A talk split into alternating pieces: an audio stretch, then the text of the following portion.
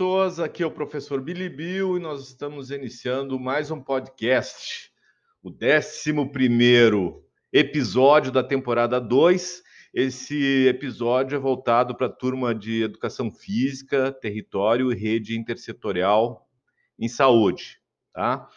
Uh, o podcast na véspera da prova e eu espero que, de alguma maneira, essa conversa aí que eu, que eu vou estar estabelecendo com vocês ajude aí na prova da semana que vem, tá?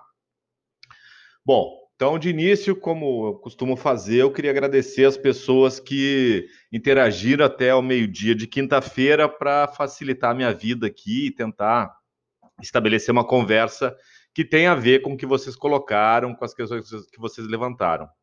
Então, valeu Mariane, Caroline, Carolina, Gustavo, Eduardo, Maico, Karen, Everton, Victor, Bruno, Taína, Josué e Fernanda. Obrigadão aí pela força, tá? Bom, uh, muito legal constatar que, que fez muito sentido para várias pessoas uh, uh, o que a gente vem discutindo ao longo dessas semanas, de alguma maneira se materializa na, na, no processo de trabalho dos núcleos de apoio à saúde da família, o NASF, né? E é aí, talvez, o principal local que está prevista a presença da educação física, do núcleo profissional da educação física no Sistema Único de Saúde. Não que nós não atuemos em outros equipamentos, em outros espaços, existe educação física hospitalar, etc. Mas quando a gente pensa em promoção da saúde, quando a gente pensa na presença estratégica, né, para a produção do cuidado uh, do núcleo profissional da educação física na política pública de saúde no país, é, é o NASF o local mais uh, propício. Diga-se de passagem, foi a primeira vez na implantação do NASF, em 2008, que, a, que a, a, educação física foi nominada como uma das profissões que deveriam compor a equipe do NASF. Sempre que surge um, um equipamento, um novo serviço no SUS, é, surge uma norma de regulação, né? uma, uma, uma portaria né, de implantação do serviço por parte do Ministério da Saúde. E na portaria de criação dos NASFs, foi a primeira vez que, em determinado momento, quando tem a sugestão do gestor federal, do Ministério da Saúde, né, de quem deve compor aquela equipe, daí a, a, sugerimos a indicação para de composição das equipes de tal serviço, médico, enfermeiro, odontólogo, blá, blá, blá, blá, e, e geralmente termina e outras profissões. No caso do NASF, em 2008, foi a primeira vez que, entre as profissões, devem compor a equipe do NASF, babá, babá, babá, profissional de educação física, uh, ou seja, nós somos nominados. Isso não é pouca coisa. Isso fala de um reconhecimento da profissão e de uma presença desejada nesse serviço, né? Bom, então, assim, como vocês uh, vários comentaram, e é legal, e é isso mesmo, por isso que a disciplina vem vindo assim, uh, a ideia de território, né? de conhecer, de interagir, de mapear o território adscrito, o território para, para o qual uma equipe do NASF desenvolve suas ações, é fundamental. E trabalhar em rede intersetorial, pensar como é que mesmo que a gente vai, o que, que a gente vai fazer junto com a escola do território, com a associação de moradores, com ONGs, com, com a galera da, da, da assistência social, né, do CRAS, do Centro de Referência de Assistência Social, uh, dos serviços de esporte e lazer ali daquela região, uh, com as igrejas, enfim, com quem e com qualquer espaço e, e entidade que possa colaborar no sentido da, da, de, de, uma construção coletiva, ou seja, do trabalho em rede, para produzir respostas mais contundentes para as necessidades de saúde específicas daquele território. Então, a ideia de território e trabalho em rede, que é o que a gente já discutiu, é central para o trabalho do NASF e nós estamos nessa parada, nós da educação física. Então, é, é, sim, sim, para quem lembra, de certa maneira vai somando e vai fazendo sentido as outras discussões e, e, e desaguam de alguma maneira para esse processo de trabalho do NASF, é exatamente isso, galera. E aí está tá prevista a nossa presença, mais especificamente no Sistema Único de, de Saúde. Uh, algumas pessoas comentaram do, do, sim, de uma maneira geral, as graduações uh, uh, têm problema de formar para lidar nessa perspectiva de território, de rede, de intersetorialidade, de, de interdisciplinaridade ou interprofissionalidade, trabalhar junto com outras profissões. Uh, isso não é um problema só do nosso curso. Nós temos poucas possibilidades de interação durante o percurso da universidade. Algumas pessoas fizeram um relato importante, como a Carolina, na experiência lá no, no Hospital de Clínicas aqui de Porto Alegre, o Josué, num projeto que envolve saúde mental, que eles estão interagindo com outras profissões. Quem uh, tiver possibilidade né, uh, e, e, e, e, ir atrás desse tipo de experiência durante a graduação, isso é um, é um, é um ganho né, uh, na formação de vocês, muito interessante, mesmo para atuar em outras áreas, que não especificamente nas políticas públicas de saúde, nos serviços de, públicos de saúde, mas a, a, a, a experiência de convívio interprofissional, né? e com outros setores, isso sempre qualifica muito a nossa formação. Então, é um déficit que existe, uh, tem a experiência, para quem se interessar, eu posso conversar em outro momento, dos programas de, de residência multiprofissional em saúde, que é uma especialização em serviço uh, que tem a duração de dois anos, uh, que ocorre depois que vocês se graduam, que, que, que, que é praticamente ter dois anos desse tipo de experiência, em interação com profissionais uh, de outras áreas da saúde, em equipamentos do SUS, assim como tem a residência médica, que é muito tradicional, que todos conhecem. Mas durante a graduação ainda são meio precárias, uh, de uma maneira geral, assim, né, na, na, na, formação, as possibilidades de convívio interprofissional e também de interação com, com, com foco no território, da produção de saúde de determinado território, né. Uh, bom, algumas pessoas levantaram, porque está presente num dos textos que eu, que eu compartilhei com vocês, né? A questão do, do, do, do menor, uh, da menor remuneração e do vínculo frágil do profissional de educação física no NASF.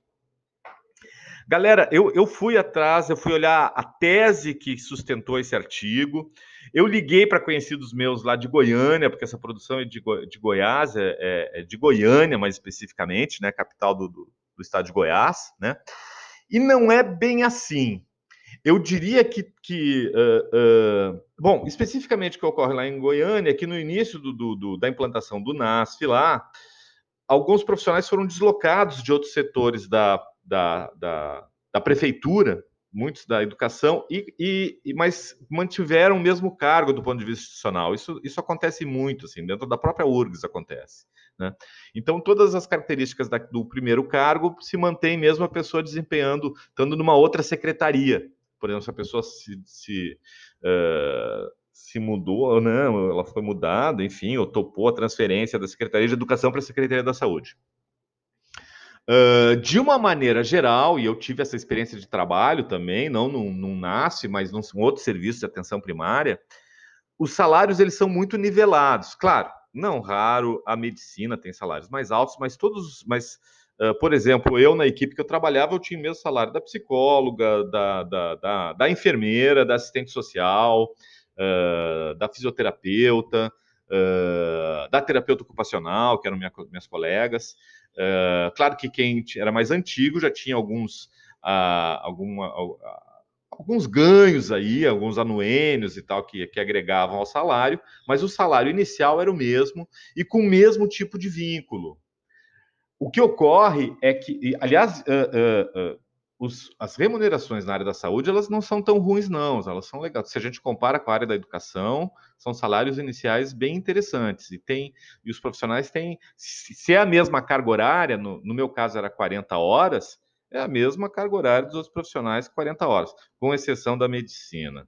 E acho que a Odonto também tinha uma carga horária diferenciada. O que acontece, às vezes, a carga horária é menor, mas continua o mesmo salário, principalmente para a medicina. O restante são, são, são remunerações muito próximas e o vínculo de trabalho, dependendo, é o mesmo. O que acontece é que nós temos uma tendência bastante presente, infelizmente, no Estado brasileiro hoje, de fragilização dos vínculos de trabalho. Uh, então, isso tá, tem invadido todos os setores, inclusive a saúde. Então, em locais antes que tinha concurso público, que as pessoas estatutárias, hoje elas são contratualizadas, são contratos mais frágeis. Infelizmente, tem um esvaziamento assim do estado de bem-estar social, né? Nós, a, a maioria da população tem optado em votar em governantes que defendem essa bandeira do Estado mínimo, né?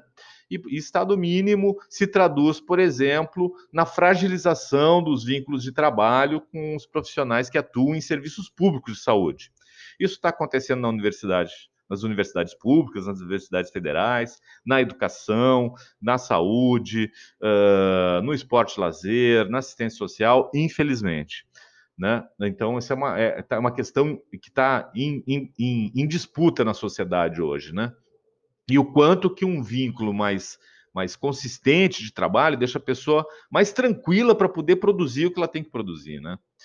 Uh, mas não tem, uh, eu, eu, o, o, eu quero dizer o seguinte, uh, e eu acho importante, porque a gente tem um pouco essa coisa também com a gente da educação física, uma coisa da gente ser o patinho feio. E especificamente ao padrão de vínculo de trabalho e o nível de remuneração nos NASFs, no, de uma maneira geral, a gente está de pé de igualdade com as outras profissões. O que não significa que a gente tem vínculos fortes de trabalho, e com certeza a remuneração poderia ser menor, mas quando a gente compara com o universo da educação, por exemplo, eh, que, que, que, deveria ter salários mais dignos, né, mais, mais, mais consistentes, que é direito do trabalhador, mas o, o, o setor da saúde é um setor que, que, que enfim, tem, tem salários bastante dignos de uma maneira geral. Tá? Uh, bom, seguindo em frente. O Bruno faz uma. Eu vou, eu vou presentificar aqui a questão do Bruno, porque ele faz uma, uma questão bem direta. Ele começa assim, sendo bem direto direto e reto, né, Bruno? A partir de todo o conteúdo visto, quais são os principais problemas, entraves, desafios que o profissional de educação física vai encontrar ao optar por trabalhar diretamente na rede de saúde, seja no local que for? Seria bem interessante ouvir exemplos bem variados. Ah, Bruno. Meu Deus, como é que eu vou responder diretamente uma questão que é complexa? Mas assim, porque quais são os principais problemas? É legal porque tu já bota no plural, né? Então, se tem vários problemas, né? Quais são os principais, meus principais problemas, entraves e desafios, é porque talvez eu conseguisse responder diretamente alguns. Eu vou tentar, eu vou falar de algumas coisas muito importantes, que eu identifico como muito importantes, que são entraves, são desafios. Mas uh, a gente segue conversando. Se eu não te contemplar aí na questão de ser direto e reto, a gente segue conversando. Eu diria que um, um primeiro é o que a gente justamente está tá, tá conversando sobre, e isso é um problema para todas as profissões, e de alguma maneira é um obstáculo, é um problema quando para o profissional que opta em trabalhar na rede de saúde, na rede pública de saúde, né?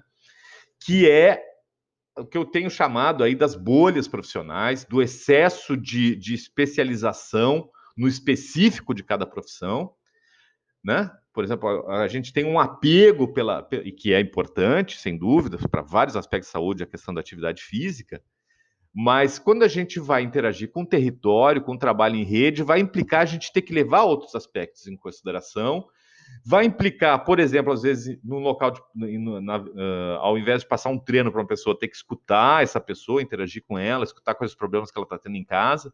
Parece que é um desvio de função. Desculpa.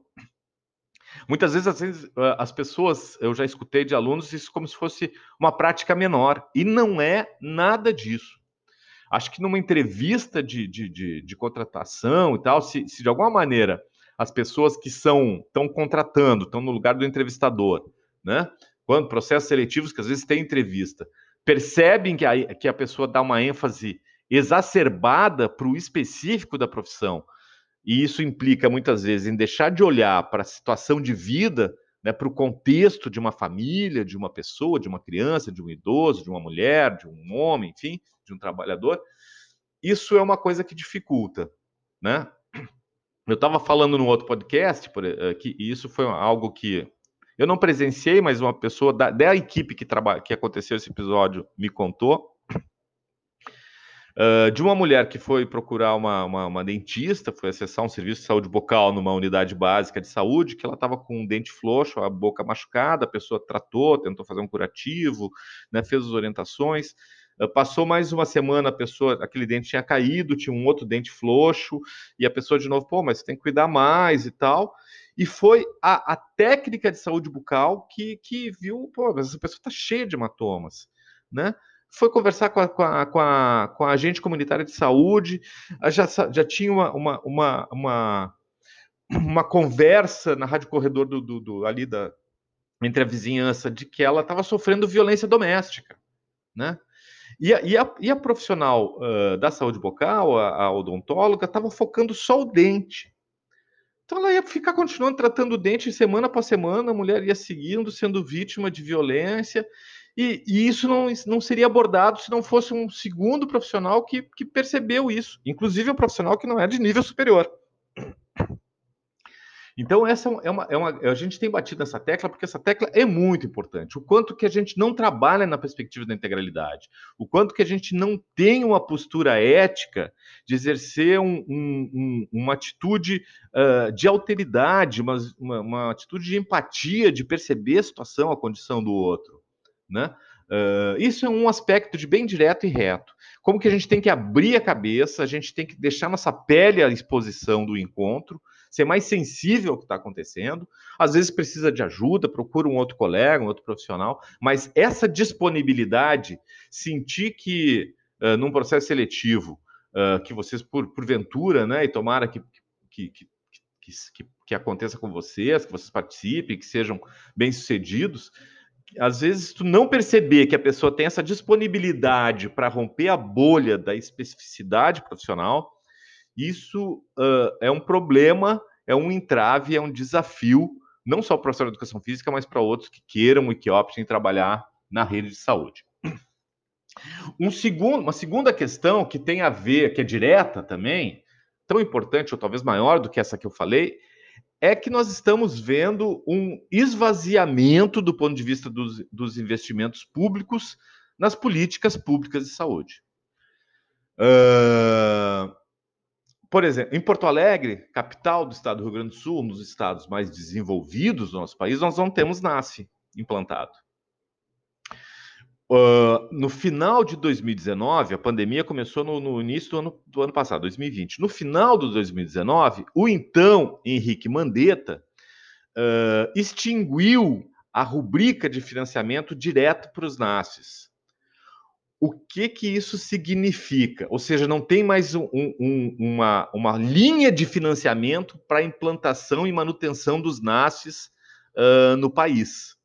Isso fragilizou muito esse serviço. Depois isso deixou de ser notícia, deixou de, de, das pessoas comentarem, porque entrou a pandemia e a gente, de fato, todo mundo tem focado, uh, no, uh, enfim, a, a, a, a, a questão do, do da pandemia do novo coronavírus se tornou o grande assunto da saúde, não tinha como ser diferente, catalisou e deixou como questões menores todas as outras questões. Mas o que a gente estava assistindo, já assistindo, enquanto política do Ministério da Saúde para atenção, para rede de atenção básica no país, era um desmantelamento de alguns serviços. Quando tu tira a rubrica específica de financiamento de um serviço, né? Quando tu deixa de dizer, olha, quem quiser implantar um NASF no seu município, eu repasso tanto por mês, eu repasso tanto para o início do serviço, uh, eu repasso tanto para a contratação de profissionais, que estava, como eu descrevi, naquela, naquela portaria de, de, de, implantação do serviço. Quando o Ministério da Saúde deixa de anunciar, deixa de gestionar a política, os, uh, ocorre um, um, um consequente esvaziamento dessa política. Uh, ocorre um, um, consequente esvaziamento desse tipo de serviço. Então, para vocês terem noção, por exemplo, uh, se lá uh, um dos, dos, dos, textos que foram passados abordava, né, fazia uma pesquisa em torno dos nasces da cidade de Goiânia, Hoje os NASFs foram extintos também em Goiânia, porque o gestor municipal ficou inseguro de manter um serviço que até pouco tempo tinha parte do financiamento era coberto pelo gestor federal, né? Uh, Para qualquer serviço tem, tem, tem de saúde, tem recursos que vêm do gestor federal, do gestor estadual e do próprio gestor municipal. Quando um deles deixa de repassar recursos, isso fragiliza muito lá a ponta, que são os municípios. Né? Então a gente tem hoje uma diminuição. Eu acho que esse fenômeno que eu estou descrevendo para vocês, que eu falei ontem com um colega lá de Goiás, eu acho que não deve estar ocorrendo só em Goiânia, infelizmente. E esse é, sem dúvida, um problema direto, um entrave, um desafio, não só para a profissão de educação física, mas para todo e qualquer profissional da área de saúde que tenha vontade e o desejo de trabalhar no NASF. Quer dizer, o esvaziamento das políticas públicas, uh, o não direcionamento para uma política que estava dando certo, para um serviço que estava dando certo em diferentes cidades, diferentes territórios do país, implica de um esvaziamento e uma insegurança de manter essa oferta de serviços para a população. Então, eu estou dando dois exemplos, né? Uh, o Bruno ainda fala, será que dá para dar exemplos bem variados? Mas a gente tem serviços próximos, serviços que fazem algo semelhante, e a gente vai ter alguns entrevistados, alguns convidados que vão dar vários exemplos, uh, uh, Bruno e demais. então a gente vai poder conhecer alguns serviços que interagem com o território, interagem com o trabalho em rede, que tem a ver com a educação física. A gente vai estar recebendo na sequência das semanas alguns convidados para estar falando sobre essas questões, tá? Uh, por fim, a, a, a, Fernanda fala da. Pô, podia ter algumas imagens, alguns esquemas né, que facilitassem a compreensão uh, desses temas que a gente vem abordando. Uh, imagens, eu gosto muito de usar imagens, Fernanda. A gente ainda vai ter várias. Eu só queria ponderar dois aspectos, assim, mas eu, eu, eu não subestimo o poder das imagens, eu acho que as imagens são muito legais. Por outro lado, não raro as imagens desenhadas, elas, elas tentam, elas são umas idealizações, elas, a gente tem que tomar um certo cuidado, porque elas funcionam meio como modelos, né? Olha, tem que ser isso aqui, ó, nessa dinâmica, nessa proporção, quase como uma receita de bolo e, e, e, as coisas são mais dinâmicas, mais escorregadias, mais, mais variáveis. A própria discussão de território, a importância de mapear território, uh, fala sobre como que é difícil implantar modelos ou receitas de bolo. Eu sei que tu não quis dizer isso, mas eu só estou aproveitando ali a tua sugestão de ter mais imagens para falar sobre isso. E o segundo aspecto Aí eu estou trazendo de novo, aí eu já trouxe alguns podcasts, uma fala do Luiz David Castiel, que é um, que é um amigo meu, um, médico lá da, da, da, Fiocruz do Rio de Janeiro, que ele, em determinada palestra dele, ele, ele foi falar sobre a vontade de mandá-la, né? Sei se já falei aqui pra, especificamente podcast para essa turma, mas eu vou ter que repetir que são esses desenhos, a mandala, né? Que são mandalas são um desenho muito bonito, né? Que ela, ela tenta compor diferentes formas numa mesma imagem. Não raro elas são elas são uh, redondas, né? Elas têm uma, elas, elas buscam assim a questão do círculo, as coisas circulam, as coisas se comunicam. Mas a vontade, o que ele, com que ele, ele quis denunciar com a vontade de mandá-la é que a gente tem uma vontade de integrar tudo, de colocar tudo no mesmo desenho, de tentar visualizar todas as partes juntas, integradas, se comunicando. E, de novo, é uma, é uma vontade para além, ou, ou, que não acaba se, se comunicando, tendo uma, uma, uma, uma relação não tão direta e não tão orgânica com o caos, em última análise, que é a existência, né? Então, a questão das imagens, eu me lembrei desses dois aspectos, assim, a questão da, do modelo e do, do risco da gente seguir modelos, e ao mesmo tempo essa nossa sede, assim, a nossa, a nossa vontade de mandá-la, né? e, e, que eu acho que eu, eu gostei muito quando o Castiel falou esse aspecto. Mas sim, a gente vai ter, imagens são importantes, a gente vai ter ainda várias imagens pela frente. Bom, galera, eu acho que era mais ou menos isso. Boa prova para vocês certo? A gente segue se falando. Na semana que vem eu vou ler muito vocês, né? No material que vocês vão estar enviando aí da prova. Uh, sigam se cuidando, a gente segue junto. Um abração para todos e para todas e tchau!